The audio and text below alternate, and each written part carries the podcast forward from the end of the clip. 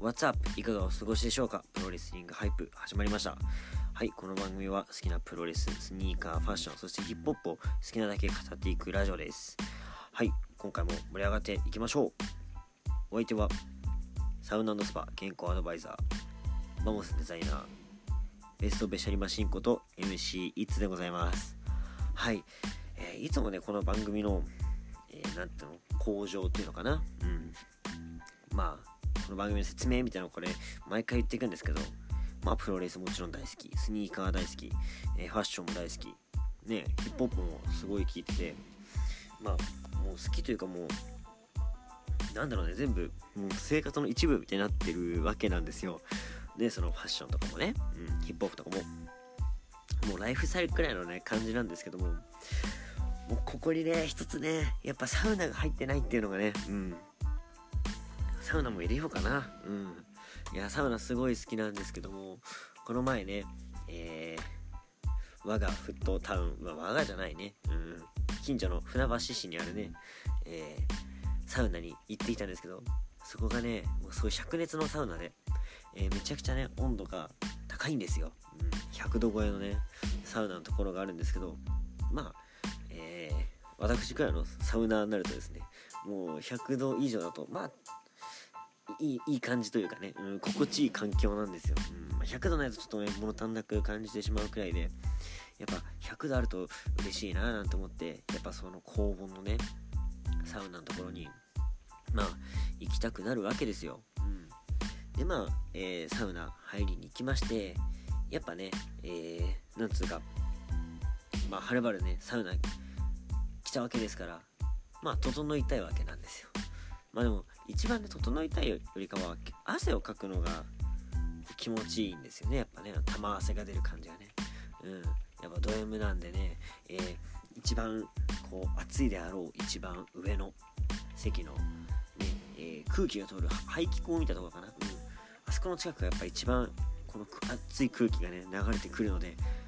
まあ暑いかなと思って。でそこはね、えーそこのサウナがえっとねななんて名前だったっけな。船橋グランドサウナっていうのかな、うん、カプセルホテルのね、えーサウナなんですけど以前にあの番組で、えーなんだっけサウナをめでたいって番組かな、うん、BS でやってる番組なんですけどもあれであの濡れずきんちゃんって方がいるんですよね。まあ、えー有名なサウナーの方なんですけどその人がその番組に出てて、えーそこの同じ席座ってね一番暑いって言っててあそういえばね以前に俺もあそこ座ってたななんて思い出しながらその番組見てねずっと行きたいなと思っててで、えー久しぶりに行ったんですね。で以前に相方の長さんと一緒にやってる全力シューティングスタープロレスラジオの方ではそのそこでね、えっと、アウフグースっていう、えーこの香りのね、えアロマ水を炊いて炊いてっていうかそのサウナストーンにねかけてこの水蒸気をね上げて体温を体温じゃないその室温をねすごく上げてでその状態でタオルでこの熱波をね浴びるっていうのアウフグースっていうのがあるんですけどアウフグースイベントがあって行ったんですよ。でその日もね一応アウフグースイベントの開催の日だったんですけどいや俺勘違いだったのかな？うんアウフグースを目的に行ったんですけどもまあやってなくてまあ寂しいななんて思いつつもまあその日はねすごい、えーいいサウナライフを送ったわけですよ。だけどその日ね実はすごいね散々な一日でしてまずそのサウナ長く居すぎて、えー顔面をやけどしてしまいましたね。まあそんな大きな怪我ではないんですけどもなんか顔の乾燥かななんて思ってたんだけどねあの明らかにもう皮がこうただれちゃってというかうんやっぱ顔ってね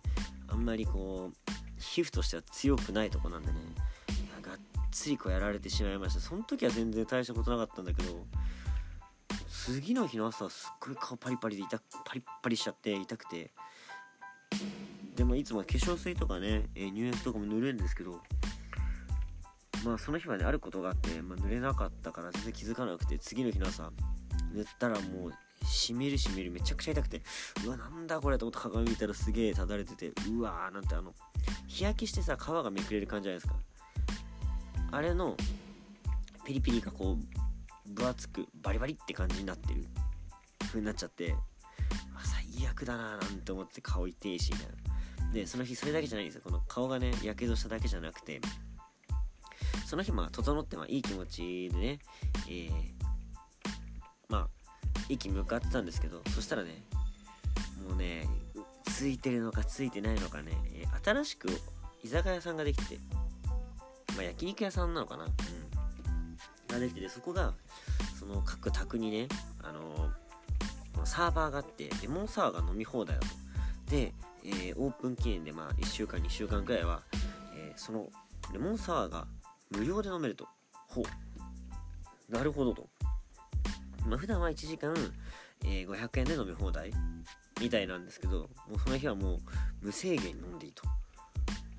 無制限じゃないか。ただで飲んでいいと。一応1時間だったかな。うん。90分だったかな。決められてて。でまあお腹もちょうど空いてきたしねいい気持ちになったんで。で喉も渇いてるしねサウナで。もうこれいいなと。うん。レモンサワーでちょっとビタミン補給しに行こうと、まあ、入ったわけですでまあ普通に一人でね焼肉人焼肉しながらお酒飲んでてで喉乾いてるじゃないですか。もうサウナ後だから。で1杯目めちゃくちゃうまくてもうビタミンが染み渡ってねレモンが。うわ最高と思って。でまあ焼肉頼んだわけなんですけどその1個目のオーダーの前にもう5杯目くらい行ってたんですよ。10分20 10分くらいかな10分くらいで。もう4杯5杯目飲んでて。さすがにちょっと来たなと。もう腹っぺらしでね喉乾いててガバガバ飲んじゃってこれちょっとあれだななんて思いながらやっぱねあの普段カツカツ生活を送ってるわけでもうねケチ精神になっちゃってるんでもう1時間ちょっとがっつり飲み尽くして帰ろうと思ったわけですよ。で最近ちょっとねこういう飲み屋とかも来てなかったからいいねなんて思ってガバガバ飲んでて。でまあ焼肉頼んだらさ500円くらいなんだけどホルモンすんごい山盛り入っててうわ嬉しいなーなんて思いながらこう焼いてさねえ、レレモンサワー飲んで。でも10超えたあたりからもうやっぱベロベロになってくるわけ。1時間も経ってないのにさ10杯目飲んでて。うわーなんかちょっと出来上がっちゃったなーなんてね思って。まあ気持ちが書いたわけですよ。でまあその後ね、えー、会見の時に隣になんかまあ卓上だったんですけど隣のえー、まあこうにぎわってる卓があって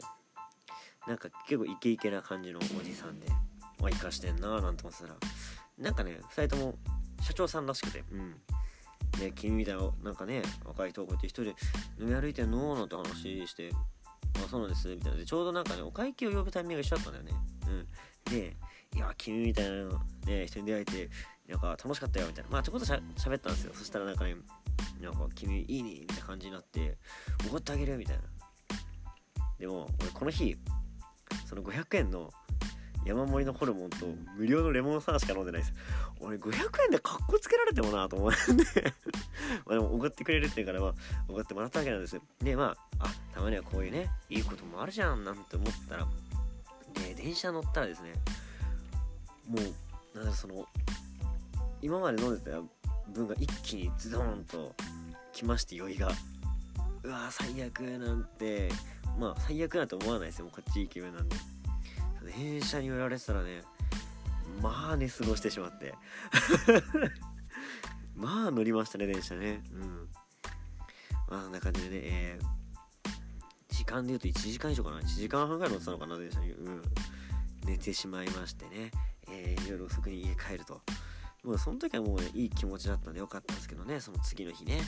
顔が痛くてうん。二日酔いになり仕事行くというね、えー、散々なことがありましたと。まあなんでね最近ちょっとサウナ行けてな行けてないというかまあ行ってないんですよね。うん。顔も叩いちゃったし。うん。ちょっとね自粛しようと思いまして。ちょっとねサウナをお休みしている所存でございますね。はい。まあまあこんな話をね、えー、長々としても仕方ないので。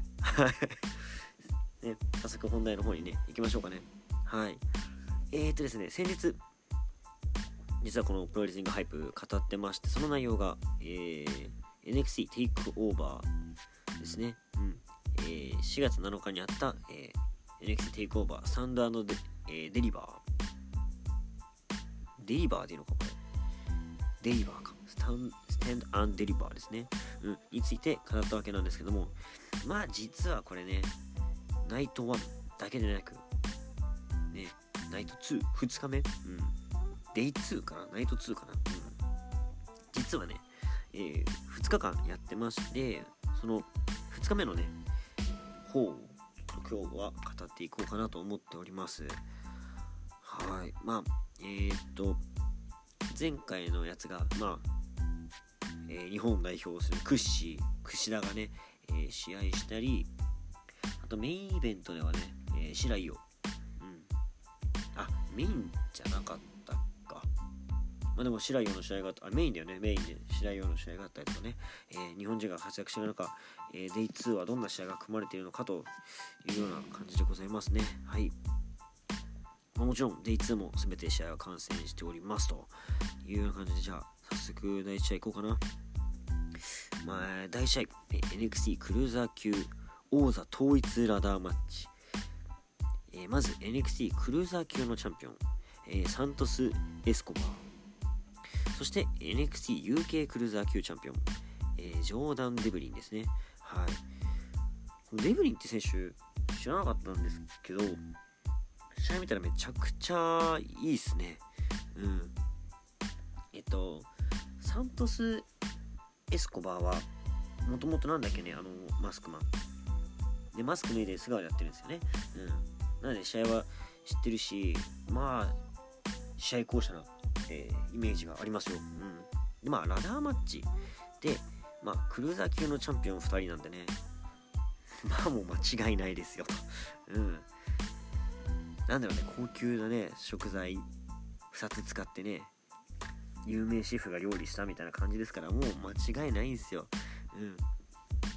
で、えー、やっぱラダーマッチですから、うん。見どころもね、たくさんあるわけで。で、個人的に一番、なんだろうな、びっくりしたというか、すげえと思ったのが、このデブリン、ジョーダン・デブリンのムーンサルトなんですけど、えっと、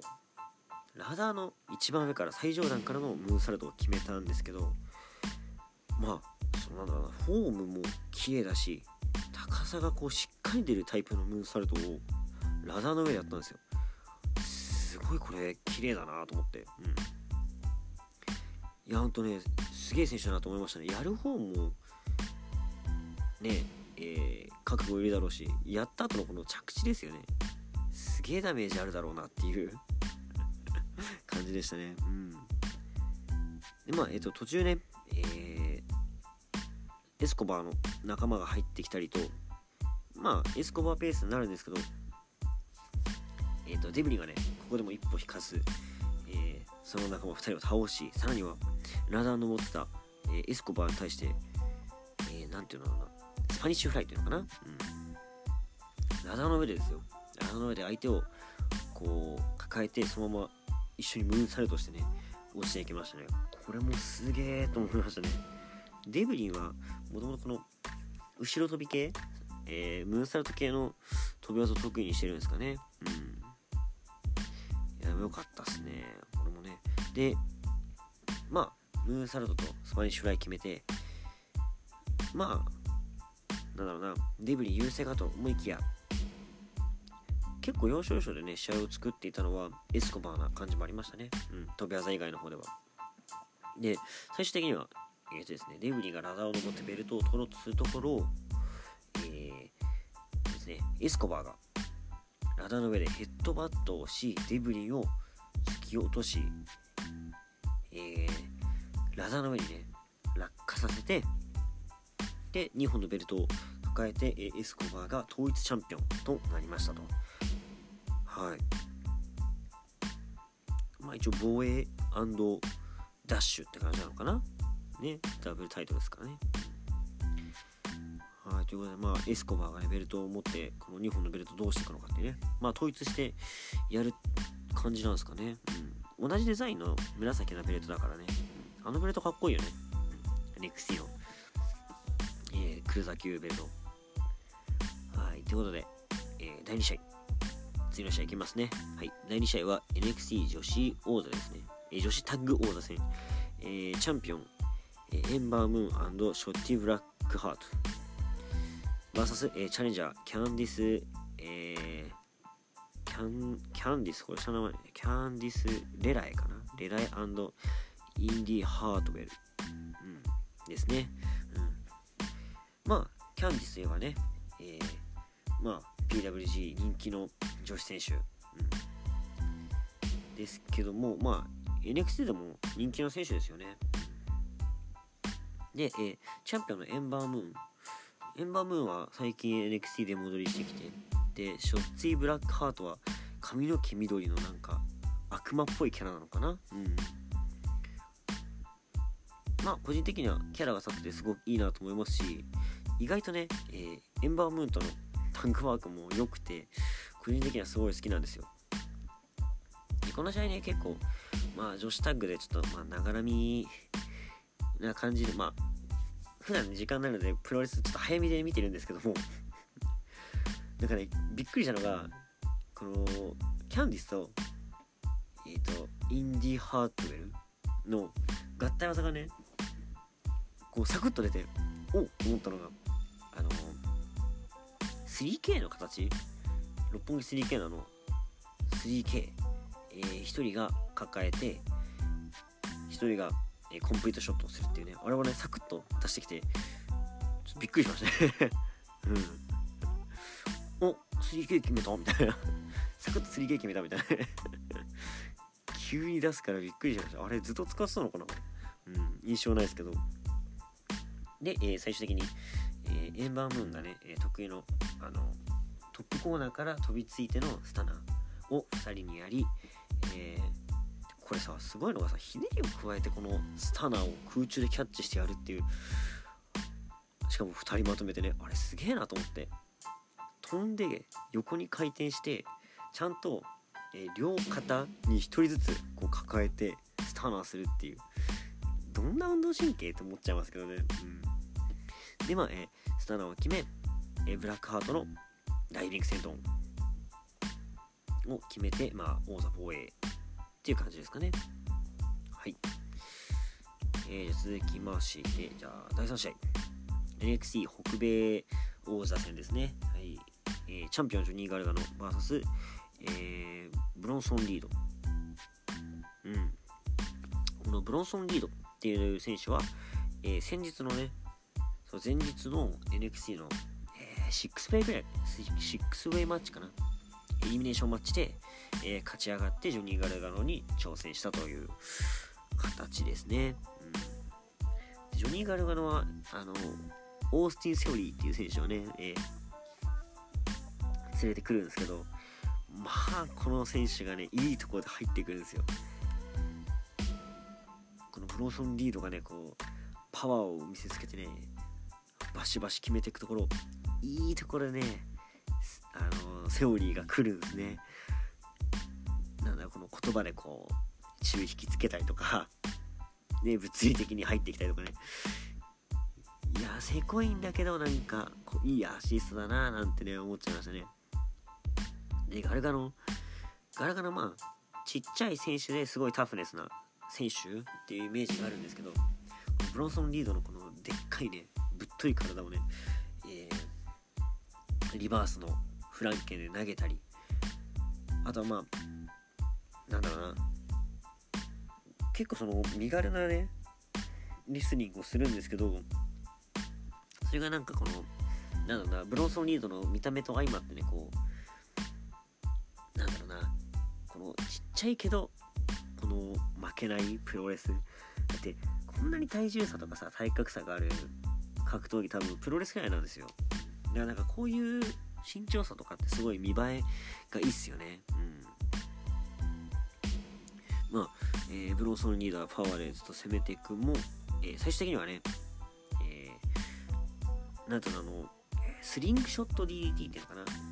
うん。えっ、ー、とプランチャー。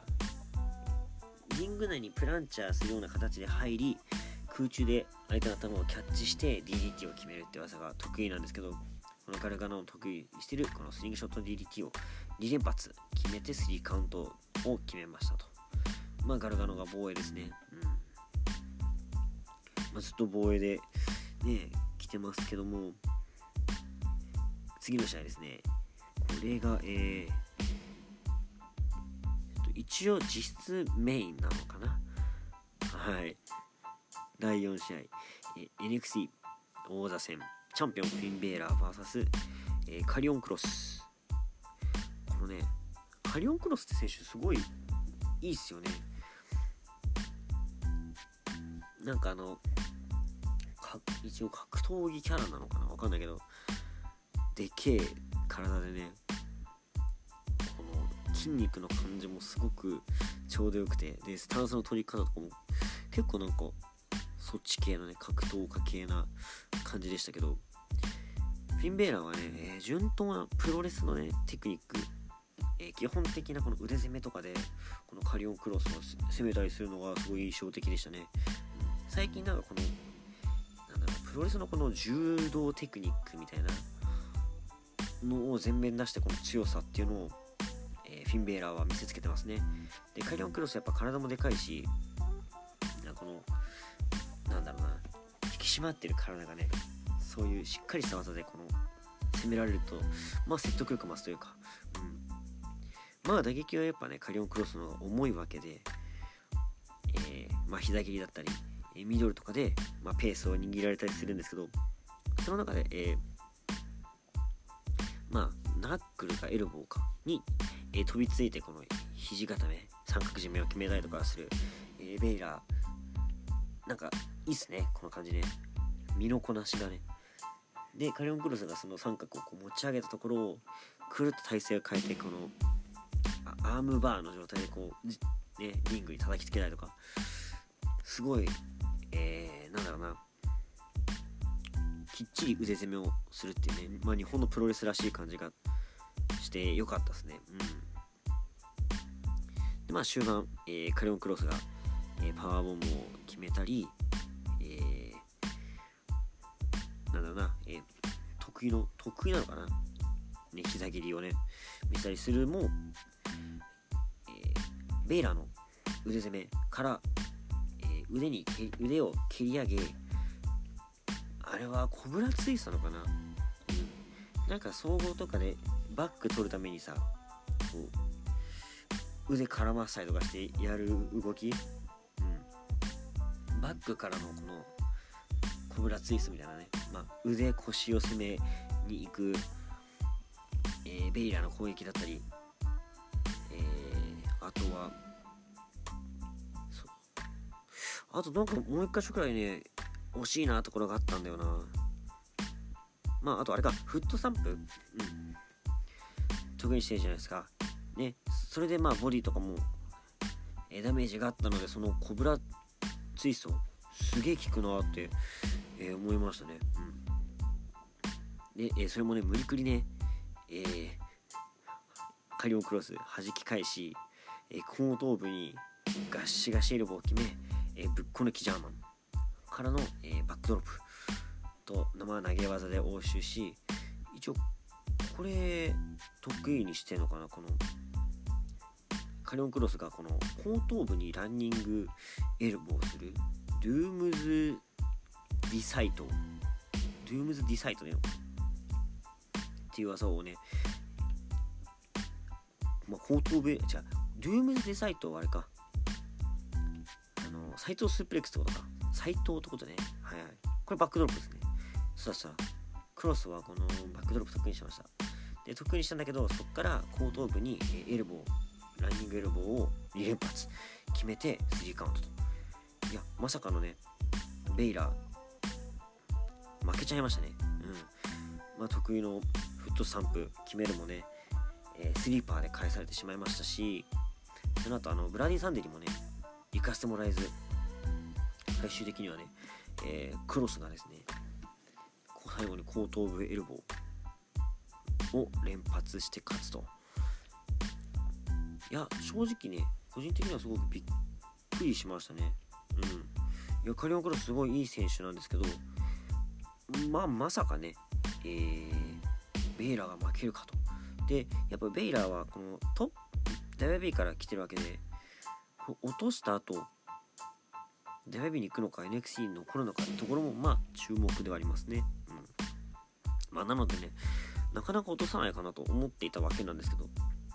まあ、NXT のベルトをね、え落としたら WB みたいな感じがあるじゃないですか。ベイラは戻ってきてるからどうなんだろうっていうね、ところもあったので、まあ、こう、簡単に負けないだろうという目でいたんですけど、この後ね、えー、落としてからどうなるか、この動きにも注目ですね。はい。まあ、そしてですね、この後第5試合、この非公式マッチってなってるんですよね。うん。まあ、公式じゃない。どういうあれなのかわかんないですけど、まあ一応、ノールールな試合ですね。何でもありの試合ですと。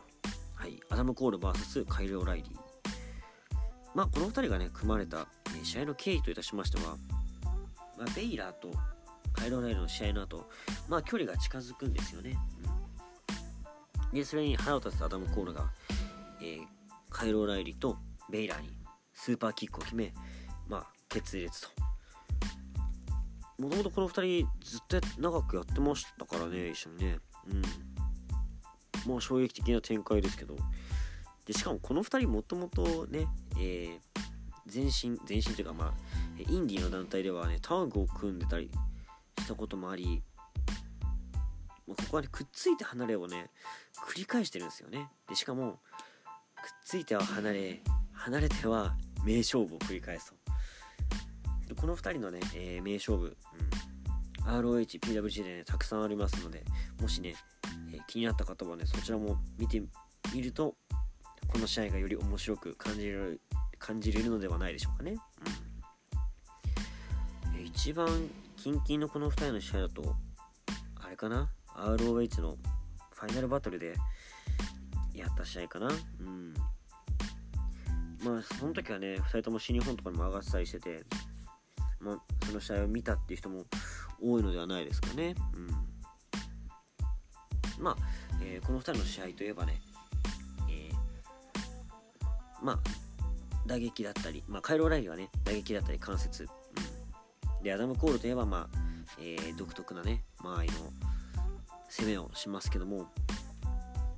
この試合はね、え、ノールールってことで、まあ、イス・チャンバラあり、えー、なんだ、チェーンあり、うん。で、この2人、えっ、ー、と、なんだろうな、この椅子に座らせて蹴りとかさ、ニードロップとか、たびたび見せるんですけど、これもね、えー、前の戦いとかでもあった攻防だったりするんですよねこれね実は、うん、各この戦いの中でこう出てきた技をね出すっていうね、まあ、この2人がのルールで戦ったらこうなるよねっていうのを存分に見せつけてくれましたね。はい。で途中面白いなと思ったのがチェーンがあってそのチェーンをね公式形するためにロープに引っ掛けるんですけどその時は公式形成功せず。で、その後チェーンをね、えー、タラーンとなった状態で、カイロ・ライリーがこう、ロープいたところ、アダム・コーラがその、チェーンをピーンと引っ張ってね、チェーンでラリアットするっていうね。これぞまさしくチェーンラリアットっつって。うん、面白かったですね、これね。なんかのトラップみたいな感じで、首に引っかかってね、落ちるっていう。なんかいい、このアイテムの使い方だなと思いましたね。うん。で、えー、終盤ですね。カイロ・ライリーがあのー、フロントネックロックを場外で決めてるところをですね、えー、アダム・コールがそのまま突進してってねこう自分はまあ DDT を食らうような形になるんですけど体重をかけてこうスラム投げ技に行くんですけどこれをね、えー、花道でやるんですけど花道が崩れてそのままなんかダブルノックダウンみたいな形があったんですけどこれもう以前戦った時に、えー、エプロンサイドでこのくっついてねこのネックロックしたところを自分の体重ごとねこの場外のテーブルに突っ込むっていう、えー、スーサイドなんだスーサイドムーブがあったんですけどそれのまあオマージュですよね。うん。とかもありましたと。あとはまあ前哨戦でねカイロ・ライリーを病院送りにしてる、えー、鉄階段への垂直落下ブレーンバスター。これアダム・コール決めましたね。まあ垂直落下といえばカイル・オライリーのね、えー、ブレーンバスターかブレーンバスターといえばカイル・オライリーの得意技でもあるんですけどそれをアダム・コールが出すっていうね、うん、いやこれもなかなかいいんじゃないですか、でその後ねアダム・コールが得意の後頭部へのシャイニング・ウィザードラストショットを決めようとするとなんとねカイロ・ライリーはこうグテッと体をなんだろうなまあ力が抜けて失敗すると。まあもうほぼアダム・コール勝ちの状態で終盤進んでいくところ、まあ、カイロ・ライリー復活し逆にねカイロ・ライリーがあれだのアダム・コールがだえっとあのパノマサンライズを行くところを逆に抱えてあの牛殺しからの、えー、後頭部のラストショット。これをカイロ・ライリーが掟破りでやるんですね。でそして最終的にはですね、えートえっとトップロープに上がり膝にねチェーンを巻いてダイビングニードロップを後頭部に決めると。これめちゃくちゃ良かったですね最後の一撃。うん本当にねなんだろう。こう技をね出し尽くしてえ今回がスペシャルなフィニッシュって形ですかね、うん、このなんか特別感すごいいいですよね。この日だけのフィニッシュみたいな、はい、感じが見れ見れましたと。まあ、えー、チェーンニードロップですね。うん。なんか真壁道義がやりそうな フィニッシュでしたと。いや後頭部のニードロップ危ないね。うん。まあ、えー、今回もねこれで、えー、終わりになるわけですけどももう30分以上語ってしまいましたね。はい。いや今回のね NXT テイクオーバーもめちゃくちゃ熱かったですね。もう2日間で、え計10試合くらい行われたんですけどまあどれも外れないと。ね見応えありすぎてね見てることが疲れるんですよね。いや今回もね、えー、たくさんプロレスねうんいい試合見れましたね。ということでねまあこれ聞いて、えー、気になった方はねまあ WB ネットワークで見るか、えー、YouTube でハイライトが見れますのでそちらをチェックしてみてはいかがでしょうか。ということで今回はこれで終わりにさせていただきたいなと思いますはい最後にお知らせさせていただきますはい、プロレスリングハイプでは皆様からのメッセージお待ちしております。番組ツイッターはスターラジオ555、スターラジオ555です。フォローの方よろしくお願いします。感想つぶやくときは、ハッシュタグ SSR555、そして、ハッシュタグプロレスリングハイプをつけてツイートの方よろしくお願いします。はい。やっぱね、コメントがあるとね、私も嬉しいので、ぜひぜひコメントね、よろしくお願いします。まあ、えー、このラジオを聴いての感想でもいいですし、NXT のね、今回のテイクオーバーの感想だったり、思ったことがあればね、ぜひぜひつぶやいていただきたいなと思います。はい。やっぱね、プロレスの話、シェアすると、ね、楽しいので、こちらもツイートの方もね、合わせてよろしくお願いしますと、まあ、次回もね、まだまだ WB の話していきたいなと思いますので、次回もお聴きください。というわけで、今回のお相手は MC いつでした？